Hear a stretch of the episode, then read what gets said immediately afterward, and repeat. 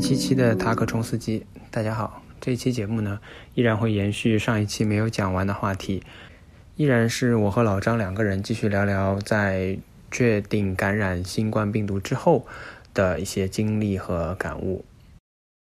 再回到这个病房的情况，我记得你描述过，包括外国的病人，包括跟医生护士的一些沟通，然后你记录了这些事情。我记得有一个反馈是说，如果打引号哈大外宣或者是五毛粉红们可以有这样的一种水准的话，宣传就会好很多啊！我不知道你当时看到这样的一个评论的时候，有一些什么特别的波澜吗？或者有一些特别的想法？我先一个个说啊，你前面讲了这些医护人员他们的心情啊，嗯，他们其实很多跟我们的沟通还是比较宏大叙事的这一套的，我相信他们是相信的这一套的说法。但有一次我是听到他们自己他们的相互之间的沟通聊天，嗯，其实是我出院那天，他们要把我床上所有的东西全部收掉，两个护士在铺床的时候，他们在说说，可能十四天快满了。就再不做 CT，然后他们就在说，他说，上次期满之后，等于二十八天前，嗯，他没有做 CT，嗯，但是休息了两个礼拜嘛，嗯，十四天进前进来的时候，他做了一个 CT，嗯，现在满了十四天，他出去还要做 CT，他们的想法就是说，觉得我并不想在一个月里面做这么两次或者三次的 CT，嗯，但是呢，他就说你不做你也不放心，嗯。即使你有全套防护的情况下，我觉得人之常情也是这样的嘛。嗯嗯。我如果可以的话呢，我还是两害相权，嗯，取其轻嘛，只能。嗯。CT 的风险可能危害可能更小一点吧。但反过来就是对于病人是这样的，我们在里面，我二十天做了三次 CT，我没有选择的。他说你。去做 CT，你就必须要去啊！嗯嗯，你难道说，哦，我不想一个礼一个月里面做做做四 CT，我不去，这做不到的。我们只能啊，就放松心态吧。嗯，就这样子。之后，嗯，我们还可以再倒过头来聊一下这个入院的时候的这个波澜。我其实后来还蛮有感触的。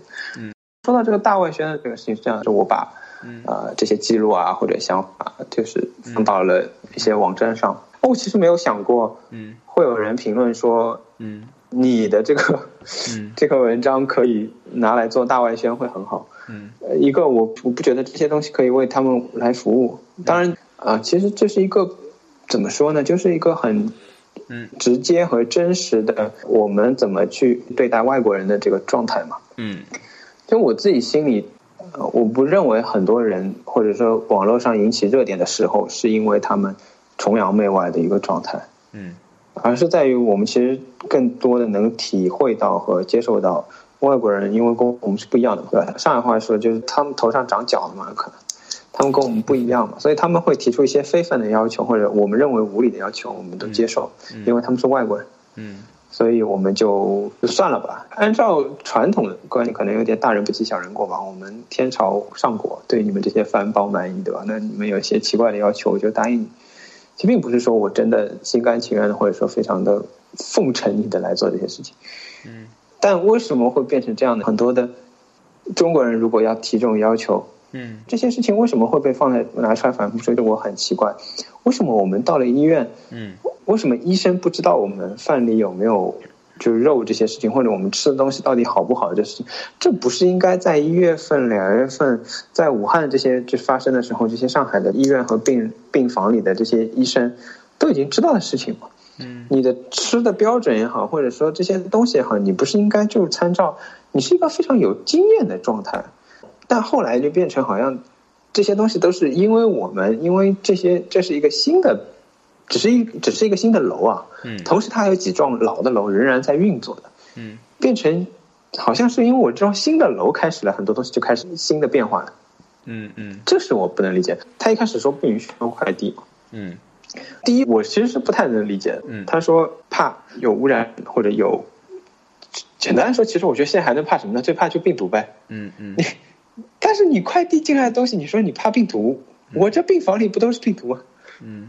我进去第一天，我跟其他的病友已经说了，我们怕什么？病毒就在这里啊，我们都是病毒啊，嗯，我们都 三个人一个病房，齐齐一躺，我即使我戴着口罩，大家都心里知道，其实没有没有用。我我甚至跟我跟护士也说了这话，护士也默认我我当然是没有用的。我我洗澡也戴着口罩吗？嗯嗯，我对吧？我刷牙也戴着口罩吗？我吃饭也戴，不可能。这些这个整个状态，嗯，本身就是不可能说一个干净的一个卫生的状态。嗯，他们一开始拒绝我们收快递啊，后来又同意了。当时我就觉得很奇怪，第一拒绝我们收快递，那我我觉得也行吧。如果你真的觉得出于这方面的考虑啊，嗯，那你就开个小卖部吧。嗯，哎，的确，后来就真的有一个小卖部，这这这真的是蛮蛮有意思的。嗯，期间发生的。对，就是这几天嘛，先通知我们，比方说今天我问护士，我说能不能。因为一开始的确伙食或者什么都不好，如果是在飞机上有症状或者已经发热的，是直接被拉到医院来，他连行李都没有拿到。后来病房里进来病人什么都没有，他他就背了一个包，然后他就被送到医院来了。如果不让他呃寄快递的话，他很不方便，他没有办法。嗯，好，一开始是拒绝我的，拒绝我。那我说，第一，我说我们这都是病毒吧，这个理由我已经讲过了，对吧？然后第二，我说如果你实在不行，那你们卖一点东西嘛，我们。需要的东西，你们如果有人采购，但是我的重点是，为什么这些事情都是等我们进医院以后才才提出来的？嗯，中国人没有这需求吗？过去一个月，过去两个月，没有这样的需求吗？我我相信不会的。其实联想到当时方舱刚开的时候的很多争论和呃热点都是这样的。这个人去了方舱，他什么都没有。嗯。很多人爆出来，或者说方舱缺这个缺那个，或者他不管是被子不不够厚啊，还是什么。首先，第一个，你让家人送进去就可以解决的问题，这是一个。第二个就是你实在不行，你把东西卖给他们。大多数人，当然我我知道也有可能有人负担不起，但大多数人这些生活必需品还是负担得起。而且在那个医院的这方舱的状态下，他也愿意负担。嗯，为什么这些问题会变成问题？我就觉得很奇怪。反过来，我我觉得就是说，有时候中国人提出来的需求。嗯，在这种时候就不会被合理化。嗯，就像那个时候，我其实不是很想回国，一开始，因为很多的宣传，包括到现在为止，都是矛头直指向回国的人的。嗯，为什么回国的人要一个瓶装水喝会在媒体上引起很大的波澜？难道难道武汉人住进方舱，他不可以要求一个瓶装水喝吗？嗯，就很奇怪，为什么他一定要？我给你一个烧水壶，你去烧自来水喝呀。嗯，我的理解可能是啊，你的确说很多事情，不停的要有人进来给你服务，他要穿脱防护服啊，这是不可能的。嗯嗯。但事实上是可能不断的有人在这个地方，或者不断的有人在进出，就像我们在医院在病房，始终不能理解的地方就在于，为什么会有人，我的这些东西可以被作为大外宣，就是我觉得。如果真实的，你把你把每一个人都当人看的话，那而不是分外国人啊、中国人呢，那这些问题都可以解决。我们微博上的问题也可以解决，没有没有这么多问题啊，我觉得。但问题恰恰就是只有在有外国人的时候，我只能这么理解，我没有其他的方式可以理解。就是只有当外国人出现的时候，哎，这些奇怪的要求都被合理化了，那就我们就满足一下他们吧。哎，反而很多事情都可以解决好。嗯嗯，首先那个反馈应该不是说你这个可以作为一个大外宣，当中还有一层的，他是说如果我们的大外宣有这个水准，他并不是说你必然这个可以作为大外宣，他实际上他要提出的一一个点是说，跟你刚刚说的非常相似，就如果我们把一些真实的情况，你要允许大家去表达、去记录下来，就是有很多情况没有那么好，但有很多情况也没有那么糟糕，那这个时候。给到的一个沟通，呃，反而是如果有一个 propaganda 的这个 purpose 宣传的目的在那边的话，反而你客观上会对它有更好的作用。我们讲的正儿八经一点，就真的是一个真实的力量。而我们好像人为的制造了一个，就像你说外国人跟中国人的区别，而且好像是跟外国人的这种相处，它就是一个必然会涉及到外部宣传。或者甚至涉及到国际关系的这么一个框架，这么一个 mindset，这么一个思维的逻辑里面的区区分，所以它就带来了很多的问题啊。因为我们很早的时候可能还把外国人称为外宾嘛，就更早的时候，你如果去一些一些场合，对吧？各自有分不同的通道，甚至买票的地方，或者等等这样，你从这个词上可以看到这样的一些相处的态度。当然，最近几年可能又有一些很剧烈的反过来的变化，也是有可能的。我就觉得这个始终这个度似乎是拿不清楚的。呃，我觉得这样的心态是我看到你的这段描述，包括后面我们讨论这些最大的一个感受啊。恰恰是你刚刚提到说，为什么比如说同样的理由，呃，同样的一些诉求，一些合理的要求不能被合理化？实际上，我觉得更贴切的情况可能是。这样的诉求被非合理化了。我先倒过去啊，我先跟你讲一下入院的时候。其实我自己入院当时，我对这个事情的认识并不是很清晰的。你如果问我入院当时的心理变化和波动，因为入院当时我更多的可能是关注点放在我家人身上。首先，我家人本来是等着我回去的，嗯，我就处于一个我必须告诉他们，我又不是很想告诉他们的一个状态。然后呢，大家这个。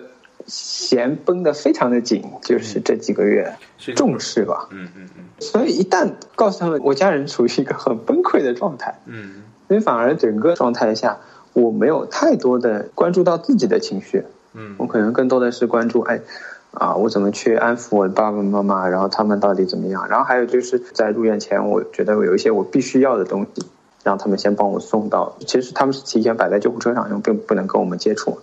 更多的是这种就是事务上的安排。到了医院嘛，因为男女分开病房，又要跟我老婆分开，关注的可能更多的是怎么样我们两个人东西的分配啊之类的。嗯。哦，但是等到我入院的时候，住下了，这算是整个的事情的一个阶段吧。紧接着可能啊，护士来做很多的这个检查工作啊什么的。嗯。那个还是一个很懵逼的状态啊。进医院已经是晚上了嘛，就跟这个。左邻右舍的其他床铺的认识了之后，慢慢的进入了一个住院的状态。我什么时候开始对这个事情有一个清晰的认识的呢？嗯，有一天我看到走廊上有一个人，他穿的跟护士一模一样，嗯，但是他没有戴面罩，嗯，他就戴了一个口罩。我说怎么这个护士没戴面罩就出来了呢？怎么回事？嗯，然后我就到门口去看了，嗯，来了一个护士，来了个真的护士，嗯，对着他说。哎，你这衣服可以脱了，嗯，然后我就知道那是个病人，嗯嗯，我就想，那谁会穿成这样？然后到医院呢？他一定是刚从飞机上下来，嗯，他是发烧了或者怎么了，他就直接被送到了这。他那天就等于站在离我们病房很近，因为他刚进来，然后我们病房离走廊很近。他脱了防护服，摘了口罩，站在那里，嗯，那个时候我才第一次意识到，我入院的时候也是那个状态，嗯。就是一脸懵，嗯，说不好也带着一点沮丧，也带着一点不敢说那个是绝望，但反正非常的担忧吧，我觉得，嗯嗯。啊，我我怎么就我我完全能想象他一天前或者一天半以前我还在飞机上。一天半以后，我怎么就到这个地方？到了一个我只在新闻里面看到过的地方。我不知道接下来会面对什么，我甚至不知道我应该说什么，我也不知道我应该做什么。我只知道就是很机械的，他让我干嘛我就干嘛。这个医护士告诉他，你可以把防护服脱了，他就把防护防护服脱了；或者说你可以把口罩摘了，我们会给你发新的，他就把口罩摘。然后或者说你可以把行李拿进去了，他就拿进去。整个状态就像丢了魂的人，就站在那里。啊，然后我就跟我同病房的人说啊，我说原来我们当时进来的时候。都是那个一个状态，都是懵了的。再回想起来，我拎了两个大的箱子，嗯，病房的走廊又很窄。我刚开始又不认识他们，我有一种啊，我就不知所措的状态。我不知道我该把箱子放在哪里，我我应该怎么样？纯粹就是走到了病房口，护士说你可以进去了，我就把这些东西推进去。或者说你可以躺下来，我就躺下来这样子。这是刚开始入院的状态，中间的状态我前面讲，我们反正已经到那里了。我甚至怀疑，因为核酸检测大家都知道有不准的嘛。既然有，实际上是病人没有查出来的啊！我甚至怀疑，可能也有，他未必是病人，但他可能检测成阳性了，就被送进来了。嗯，因为我们有看到有些人出院的速度实在是太快。嗯，他出院的速度快到他进来之后马上就阴性，阴性，然后 CDC 检测之后送出去，不禁让人怀疑，这这人是不是抓错了？但他们会不会也做一个抗体的检测？你们做抗体的检测吗？也做对吧？我们做抗体检测，做抗体检测，他有抗体检测，但他可能所以就没有办法说。但这个出院速度实在是太快了，他们也不会给我们解释为什么有人这么快出院。但他如果是比如说核酸检测是阴性，呃，但是抗体检测也是阴性，那怎么办？那要出去吗？那他就不应该被送进来。对对对，这可能但是需要查一下你只有把他送出去。不好意思，我讲完啊，嗯就可能涉及到一个很麻烦 judgment call。如果他一直核酸是阴性，结果抗体也是阴性，除了第一次检测成阳性，就因此进来了，然后后面查出来的这个核酸检测阴性，抗体结果也是呈阴性的话，可能意味着之前是一个假阳性。但是更大的风险是说，如果他真的就是很快的转成阴性然后后面 somehow 后面测试不准。对 somehow 这个抗体不知道为什么的是阴性，这个时候我如果让病人出院，是不是就冒很大的风险？这里确实是很麻烦的一个事情啊。当然，现在这个讨论确实是功课做的不足，我这边可能需要再去查一下有没有这样的一些 case。我打断你了，没事没事，呃，我其实本来想补充，就是你说的，我们其实缺乏一个重要的知识，我们不知道会不会有治愈病人，但他没有抗体阳性，嗯他只是简单的杀死了病毒，或者他排出了病毒，但他没有抗体。未来他可能也是比较虚弱，或者说还是可能有感染，但他现在的确没有病毒，嗯这是我们不知道的，这也是科学家可能现在也没有办法回答这些问题。嗯嗯对，即使错判，反正你也已经入院了，嗯对吧？你必须要达到出院标准才可以出院。嗯。出院之后呢，现在的情况是什么样子啊？包括你之前有一个电话是一个机器人在做一些随访的工作吗？出院之后，我刚刚讲，大家始终在一个绷得非常紧的神经状态下嘛。嗯嗯我觉得大家还是非常紧张的情况下，对于这些事情还都是非常的，我觉得没有办法接受吧。嗯就像我回自己的家，我之前医院其实在这个地方是有一个脱节的，有一个非常大的脱节。医院当时认为你们治愈了，或者他宣布你可以出院之后，他其实后续是没有监管的。嗯医院当时是说，首先规定必须要隔离十四天，你可以居家隔离，也可以酒店隔离。但是医院说你家也好，住酒店也好，第一你自己选，第二如果非上海人，你是不是回到当地，医院也不管，你自己选。你在上海隔离，当然你如果没有住处的话，就是去酒店隔离嘛。如果你要回当地，那医院认为也可以。嗯这当中闭环缺失的地方就是在于，它其实不可能成为闭环的地方就在于，如果回到当地，那就可能当中会牵连到很多人嘛。嗯嗯我从他的反应上，我只能这么推啊，因为其实也拿不准是不是完全治愈，嗯这其实是一个很让人非常苦恼的地方。我觉得，如果你都拿不准我们是不是完全治愈，社会上怎么能拿得准呢？我们自己又怎么能拿得准呢？他说概率很低，上海好像总共发生过三起还是四起，就是所谓复阳的状况。嗯嗯然后我们看到韩国，韩国统计好像相对来说公开一点。我上个礼拜还前个礼拜看到大概是九十几起。嗯我觉得那如果是有这种事情，或者说你不断的宣传有这样的事情，大家的恐惧、呃担忧是不可避免的嘛。嗯飞机是相对来说严谨一点，因为我们群里面有看到有些人尝试啊，但凡尝试坐飞机的，基本上都失败了。但是尝试坐火车的是有成功的，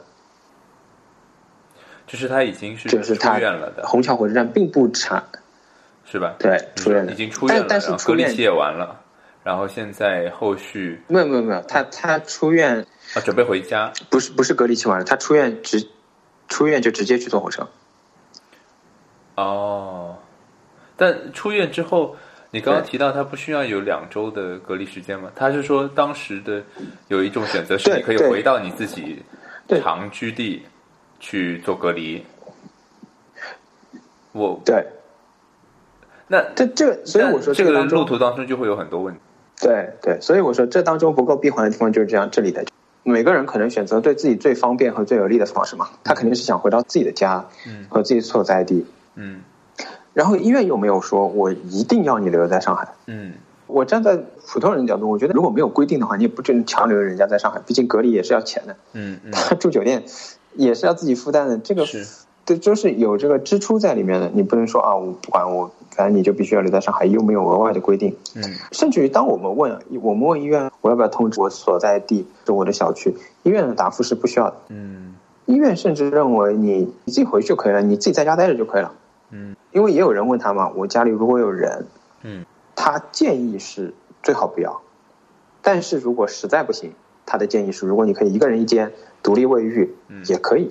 这是医生跟我们说，但这些信息也非常混乱。就有些医生说可以，有些医生说不可以，有些医生说如果你有独立卫浴就可以，我们就没有办法做判断。但是从当时这个医院的角度来讲，它是没有强制的。嗯离开医院的方式也允许我们自己走，嗯他会提前一天通知嘛？嗯通知你可以出院了。嗯你第二天收拾完东西，如果手续都办完，因为有门禁嘛，护士带着你出去，你自己拎着箱子走出去，没有人管你。嗯嗯门卫会对一下名单，你是不是今天出院的人？剩下的事情，我们当时有人打车回去的，有人是家里人来接的，各种都有。当然，如果你是去集中隔离点的，集中隔离点会派车来把你接走。只有集中隔离算是可以形成所谓的闭环的，其他的什么叫他之后不可以之后去集中隔离点吗？还是当时在集中隔离点？不就直接嗯从医院直接到，因为需要隔离十四天嘛。啊，就你可如果你不符合居家条件，哦，不符合居家条件的意思是明确的吗？是说我在上海可能没有住所，我本来就是要回到其他的省份，而不是说，哎，我家里有好几口人，觉得这样不行，那你们能不能把我送到集中隔离点？这个当中有很多没有办法来定下，标准的地方。嗯嗯原来的标准是明确的，嗯比如啊参考我从国外回来的时候，你的标准就是，如果你是自己住的，嗯或者说你住的人只有你的同行人员，嗯那你就可以居家隔离。嗯如果你家里有其他人，有本身就在上海的人或者怎么的，你就不可以居家隔离。嗯当然，如果你在上海没有房子，甚至连租的房子都没有，因为要转其他车或者怎么回去的，那就你肯定也是都是选择酒店了。嗯但是这当中，我为什么说有不明确的地方呢？刚刚讲了，医生并不明确要求你家里有人，你就不可以回去居家隔离。嗯医生认为是可以的，嗯但是呢，各个居委会的操作，这就落到社区了。虽然医生说你不需要通知社区，大多数人可能还是为了谨慎起见吧，还是要告诉社区。第二呢，他们医院会把名单给到每个区，嗯。每个区呢会把名单给到街道，街道就会再按照这个名单再倒过来再找你。嗯嗯。所以他可能会慢一点，但他迟早会找到你。嗯。这样子。嗯。这个当中，我们还有遇到过有其他人出院之后，嗯。他符合我们认为居家条隔离条件，他一个人一间，嗯。但是他的居委会死活不接受他回家，他就找各种理由让你去酒店，他不愿意接受你回家。呃这里面涉及到很复杂的问题，他并不一定具有一个法理上的权利，他来要求你这样。我个人认为他肯定没有，因为这个东西本身也不是一个有什么法律法规来决定的，它很多都是可能以文件形式或者未必有文件嗯来明确。如果有文件，你也得看它的效力和这个层级嘛。嗯你只是个通知还是参照办理？在这种情况下，嗯尤其到了居委会层面的话，那他更不可能有任何的所谓依据来做这种事情，他只是出于担忧嗯和害怕嘛。嗯嗯像我的小区不愿意告诉别人我是治愈的，他认为治愈的会引起更大的担忧和恐惧。那他会告诉你们小区我们这儿有一个确诊的吗？也不会，对吧？因为他都没，他都不想告诉别人你是治愈的了，他就没法跟你说我这有一个确诊的，否则说那确诊什么意思？那到底现在治愈好了没有？所以这个，嗯他只愿意跟别人说这个人是国外回来的人，然后就不愿意多说了。嗯嗯这两天医院就改变了新的政策，刚才我们讲的不够闭环的，现在他都进行了修补，现在就不允许家里人来接，也不允许自己打车，必须要有车来接。这个车是他工作人员或者是街道的人员，对，有三个地方可以派车来接你。嗯呃，如果你是酒店隔离的话，隔离酒店可以派车来接你。嗯如果你是居家隔离的话，你的社区街道可以派车来接你。嗯当然，那还有一个就是你们区的那个所谓疾控中心，他们我不知道有什么安排，他们也可以派车来接你。嗯很有意思的地方就在于，我那个朋友他昨天出院的时候，派了两辆车来接他，为什么？一辆车是接他回家的，一辆车是接他去酒店的。这就他说，两个司机先在医院门口吵了一架，到底谁有谁能够？接是吧？对，他说酒店隔离的那个司机赢了。那他不干了，他要回家，因为他一个人住，他家里没有其他人，嗯他就说我不走了，嗯我不要去酒店，我不走了。反正又给各个地方、各个部门打电话，嗯所以他出院从上午没走，嗯一直到了晚上大概八九点才到家。嗯就因为弄到了下午，两辆车来了，来了车他还不愿意走，各种扯皮吧，我觉得。嗯当然扯到最后他胜利了，最终回到了他自己的家里。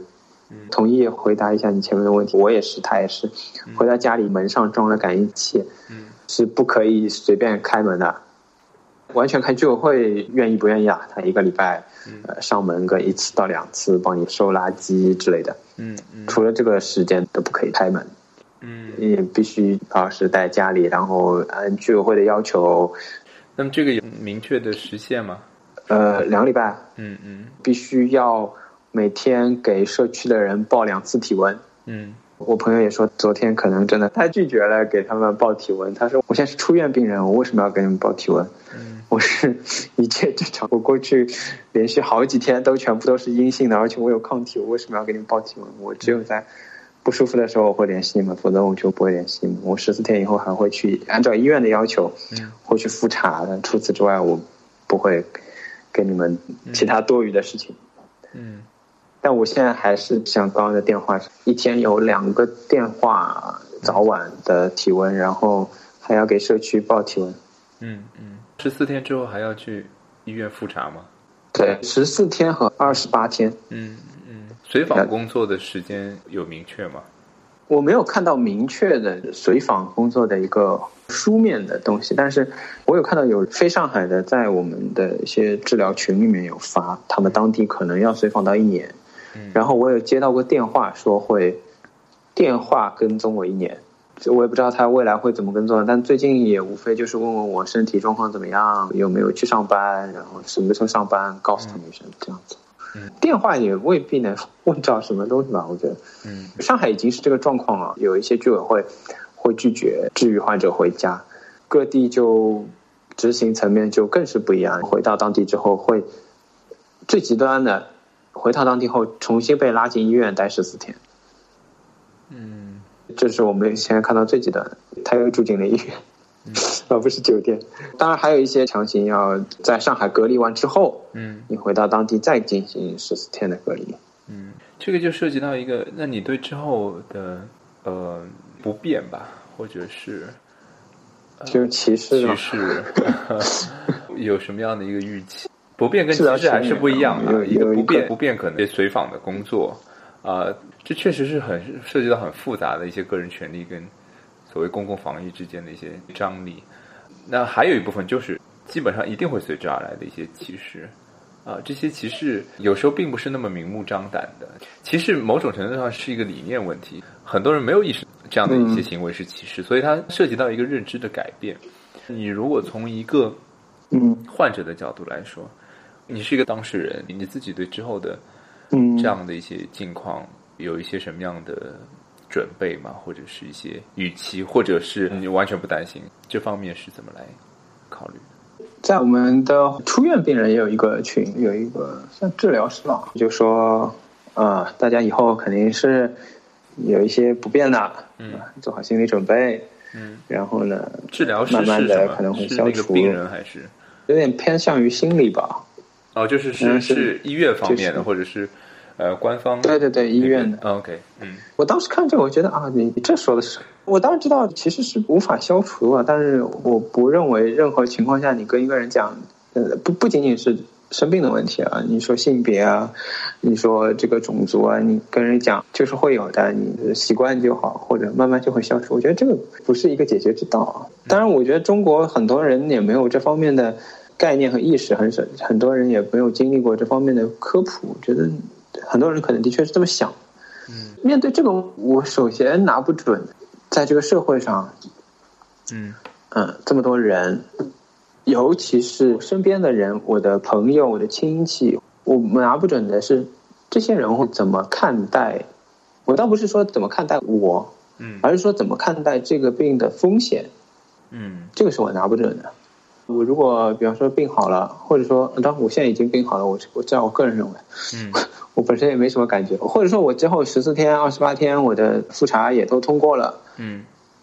我不知道嗯。其他人认为跟我，比方说近距离接触会不会有风险，这是我拿不准的地方。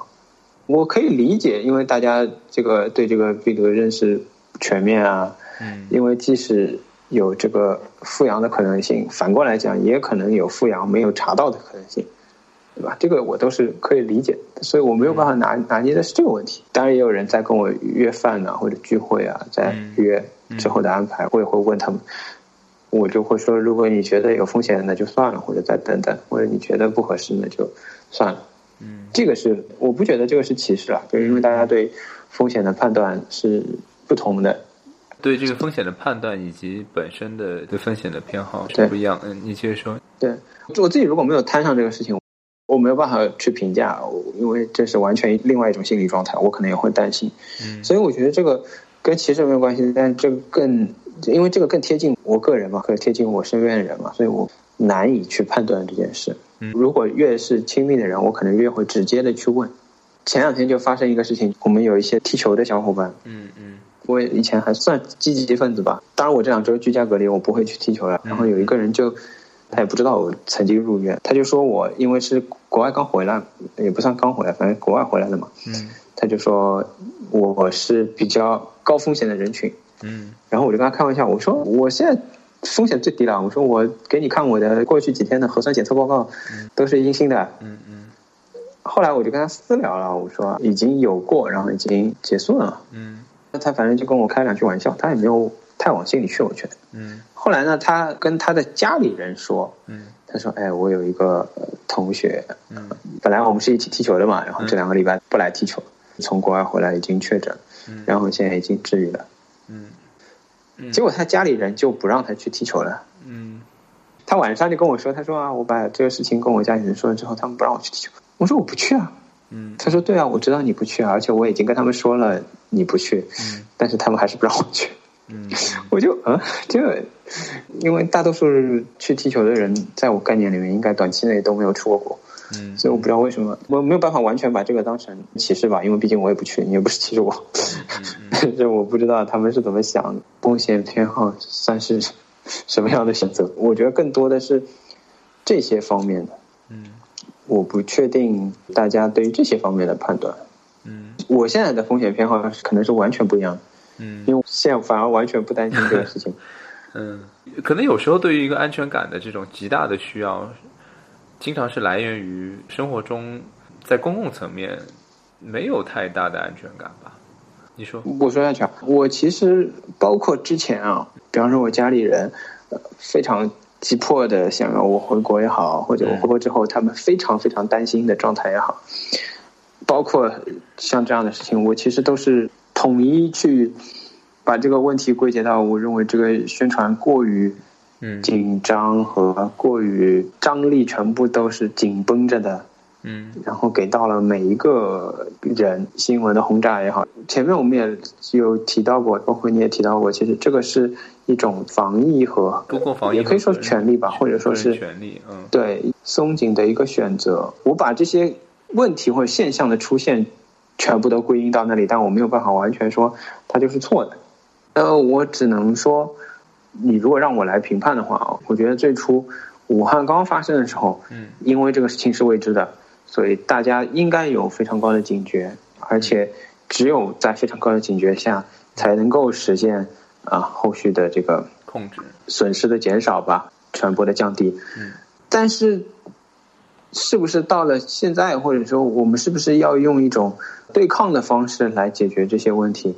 可能是现在要考虑的，比方说去反复的否定准备回国的人啊，或者说，就像现在黑龙江那边都有悬赏抓回国的人，啊，是吧？就是把它变成一种好像洪水猛兽式的一种嗯状态。嗯那我觉得这一部分的问题，肯定必须是你宣传和你政策决策领域的人要来承担的。嗯哪怕我们现在看到，或者前几周看到，随风也好，上海接纳的俄航的航班也好，或者其他地区其实也是，他们的感染率是很高的，嗯是可能是高于其他地区的。嗯你也不应该把这个转嫁到每一个具体的人和具体的个体身上。你这样的话，我且不说对于确诊的人有没有什么问题，因为他毕竟也已经感染了。嗯，你对于那些没有确诊的人，但是他是从那些地区回来的人，这其实还是回到当初，嗯啊，武汉出来的人、湖北出来的人如出一辙的问题，是让一部分人来承担整体舆论压力。对对，这个是一个涉及到污名化的问题，这个情形是更典型的一种歧视的状态。这方面其实我的认识也在变化，我觉得是这样。我们回到很早的时候谈这个武汉的新冠病毒 （COVID-19） 的时候。那我们最早的时候，因为出于各式各样的原因，方便的原因，不是很清楚的原因，啊，我们就说，哎，武汉出现了这个非典型性肺炎，有一阵大家就把它称之为武汉肺炎，再有一阵把它开始叫做新冠病毒，啊，实际上，当然我们本身就在谈论两个事情，一个是 disease，一个是 virus，一个是病毒，一个是这个病毒引发的这个症。